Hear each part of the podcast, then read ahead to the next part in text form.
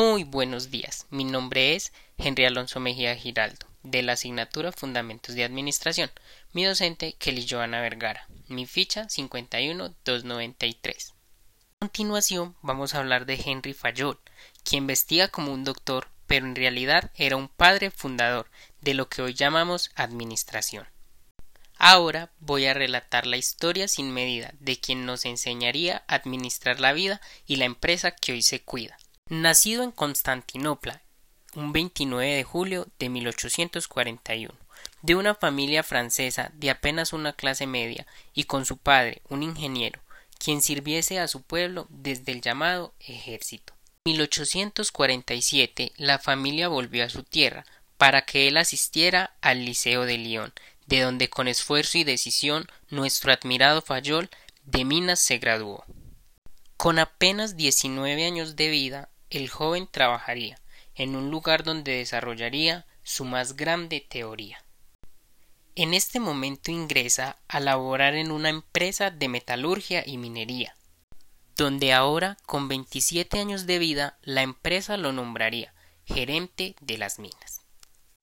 A los 47 años asumiría la gerencia general de la Compagnie Commantre Folchamboul et de Casville que para entonces no estaría en los mejores de sus días, pero en 1918 él la entregaría con una estable economía a quien su puesto ocuparía.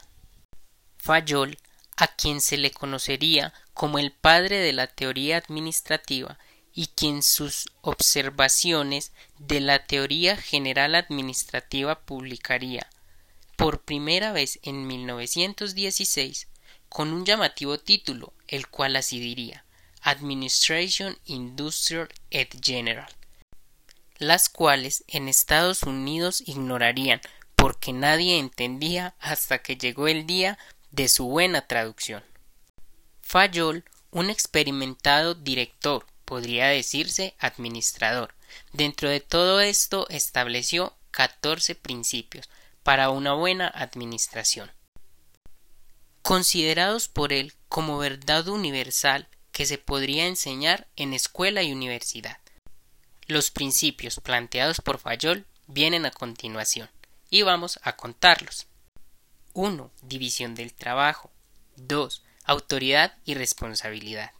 3. Disciplina. 4. Unidad de mando. 5. Unidad de dirección. 6 subordinación de los intereses individuales a los intereses generales. 7. Remuneración al personal. 8. Centralización. 9. Jerarquía o cadena escalar. 10. Orden. 11. Equidad. 12. Estabilidad y duración del personal. 13. Iniciativa. Y 14. Espíritu de equipo. Todos estos principios son muy importantes, pero algunos han sido tomados más en cuenta por las ciencias administrativas.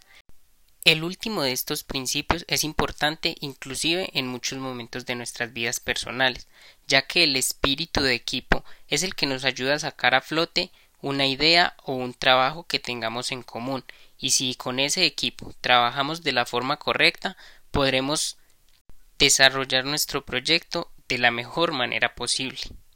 Esto me lleva a concluir que gracias a Fayol la llamada administración pasos gigantes dio y a tal punto llegó que para el día de hoy en una organización hacemos gran parte del trabajo con una buena gestión de un gran administrador.